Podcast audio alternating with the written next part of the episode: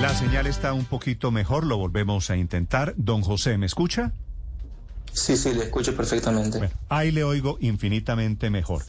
Vuelvo a contar la historia, si usted me lo permite, y volvemos a arrancar como de ser. José Jesús Pacheco es un seminarista, es venezolano y está en una iglesia, una parroquia en Ucrania, la parroquia en Liev, donde está viviendo desde hace 10 años. Y allí esa parroquia se ha convertido en lugar de refugio de centenares de ucranianos que le escapan a la guerra. ¿Qué censo tiene usted? ¿Cuántas personas han pasado por su parroquia, don José?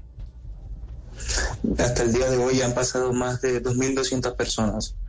Hoy actualmente tenemos 172 este día, que van a dormir hoy, esta noche acá. Sí, ¿y están llegando allí en qué condiciones o de qué ciudades, don José? Llegan generalmente, aquí está muy cerca de la estación del tren, y llegan a, la última semana mucho de Mariupol, Kharkiv, Kherson, Kiev. Las más afectadas hasta el, hasta, hasta el día de hoy. Sí. ¿Cómo se enteran las personas que ustedes están ofreciendo la ayuda que, que están entregando, José? Eh, en nuestro párroco, el, de esta parroquia, el sacerdote Gregorio Draus, Gregorio Draus, ha hecho pública toda esta información y la ha difundido por, por todas las redes sociales. Y justo en la estación del tren también se ha puesto un cartel de que aquel que no tenga un refugio y no, no sepa dónde ir, que las puertas de las parroquias están abiertas. Todo, todo ha sido iniciativa de nuestro párroco. Mire, ¿y cuántas personas caben? ¿Cuántos refugiados pueden tener ustedes al tiempo en la parroquia?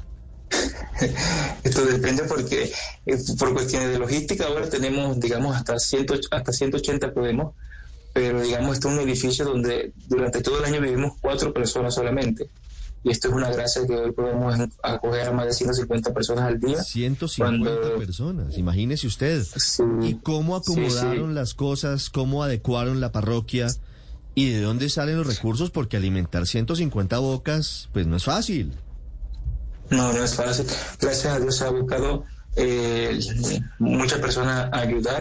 Y nosotros digamos que solo damos nuestro espacio, nuestro servicio, claro. cocinamos, damos un techo, comida, pero lo que hacemos es distribuir la ayuda que nosotros recibimos, no estamos dando nada de nuestra parte, digamos así, porque no nos alcanzaría, pero tenemos muchas donaciones y, y, y, gracias a Dios es muy providencial, porque a veces no tenemos lugar en la parroquia donde guardar la, las diferentes donaciones y las damos, las regalamos, porque no podemos tenerla aquí en la parroquia. Que se pierda. ¿Sí? José, una pregunta. Eh, ¿Las personas, las 150 personas, las tienen en el templo como tal o en la casa cural, en el edificio donde ustedes viven? Tenemos arriba del, de la casa, eh, arriba de nuestro templo, hay una serie de salas que se construyeron cinco días antes de la guerra, estuvieron listas.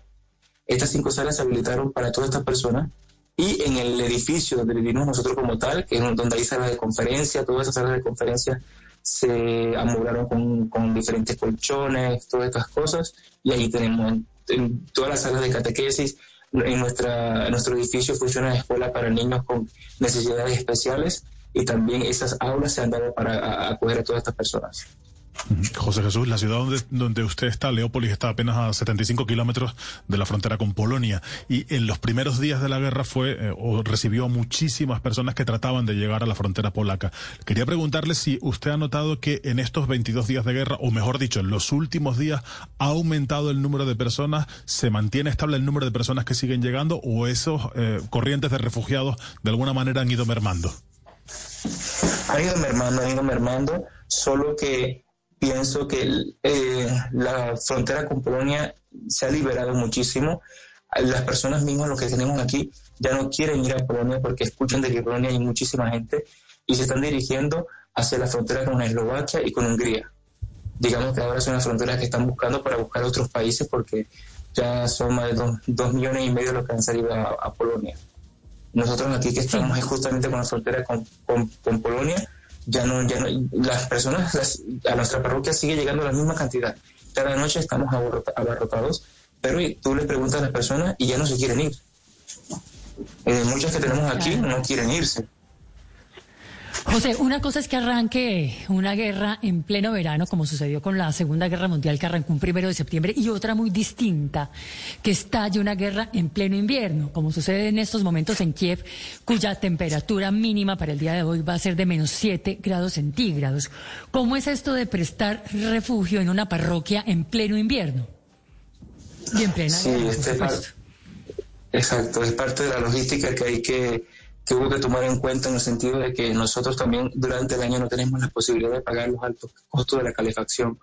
Pero justamente las diferentes ayudas, que no solamente son ayudas humanitarias en materiales, sino también económicas, nos ha dado la oportunidad de pagar los servicios del, del agua y del gas para poder calentar el templo digamos que por esta también insistencia del padre Gregorio, porque en el templo como tal ahorita no tenemos personas, porque el templo es muy frío, pero veo que él está preparando todo para seguir acogiendo personas y siento que él lo hará, que el, templo estará dentro de poco con las condiciones y las temperaturas para acoger a más personas, porque eh, siguen llegando personas y gracias a Dios pudimos calentar todas las habitaciones del edificio donde vivimos y hoy están tienen eh, temperaturas excelentes y, y cómodas para que puedan puedan vivir. Gracias a Dios, digamos que estamos en, días de que se está esperando ya la, primavera y estas temperaturas, los últimos dos días han sido soleados. Nosotros tenemos estos paneles solares que nos calientan el agua y esto también ha sido, nos está ayudando ahorita estos últimos días y por eso también esperamos esta primavera para, para poder tener aunque sea agua caliente, porque no digamos que no tenemos agua caliente todo el día.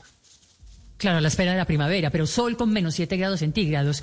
Como es invierno, no hay cosechas, no hay cultivos, no hay agro, no hay campo. ¿De dónde salen las provisiones? ¿Cómo hacen ustedes para almacenar, almacenar los alimentos?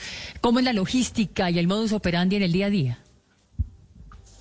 Nosotros tenemos nuestra, digamos, nuestro estilo de vida que es, vivimos el hoy, tenemos el hoy y nos damos a, ayudar a lo más que pueda. Cuando nos llegan, tenemos contenedores de ayuda humanitaria lo repartimos y de hecho llegaron tres, tres camiones y tuvimos que mandarlos a esas ciudades que sabemos que las, las, condiciones son críticas, como Mariupol, como Kharkiv, que realmente no tienen que comer.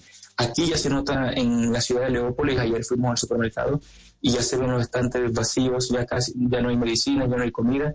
Entonces, desde ese momento es que hemos pedido, no, no podemos dar toda la ayuda inmediatamente, sino que hay un, que empezar un momento de a, racionar la ayuda. Sí, José. Nosotros justamente Sí, Escúchame, ¿para cuántos días les quedan provisiones? Eh, según lo que el, inventario que hicimos esta mañana, podemos podemos tres días todavía eh, alimentar a, a, las más de 150 personas que 200 personas comen diario aquí porque también se suma el voluntariado de la parroquia. Y cabe una cosa que es muy bonito que es que la mayoría que no se está yendo son parte del voluntariado son aquellos que sirven a los que llegan.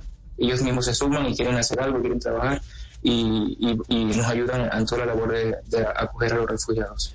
José, ¿qué, ¿qué, piensan esas personas que usted ha acogido? Y, me refiero a si usted ve que sienten odio por esos eh, contradictores que los están eh, atacando, que los han eh, desplazado, que los han hecho que, que, se salgan de, de, sus casas. ¿Cómo es ese tema espiritual con ellos? Sí, justamente, más que todo es nuestra labor, lo que el trabajo que queremos llevar, porque lo de dar ayuda humanitaria, eso, esas son acciones sociales que no, no son netamente la, la misión de la iglesia. Como iglesia estamos llevados a, estamos llamados a anunciarle la posibilidad del perdón, porque sí, como lo dices, es tal cual, eh, están, sus corazones están llenos de odio a, a, toda una nación, ¿no? a toda una nación que, que les ataca. Mm. Ellos constantemente los testimonios se repiten que se sienten extranjeros en su propia tierra, que les han robado todo, que les han robado la paz y nuestra misión es justamente anunciarle que está la posibilidad del perdón, que, que, Cristo nos perdona a, todos, siendo cada día nosotros siendo quienes hacemos la guerra al prójimo, ¿no?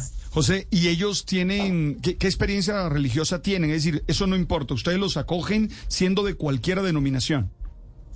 Cualquiera, sí. La, mayor, la gran mayoría, como vienen de, estos, eh, de, estas zonas más afectadas, es donde predomina la, la religión ortodoxa.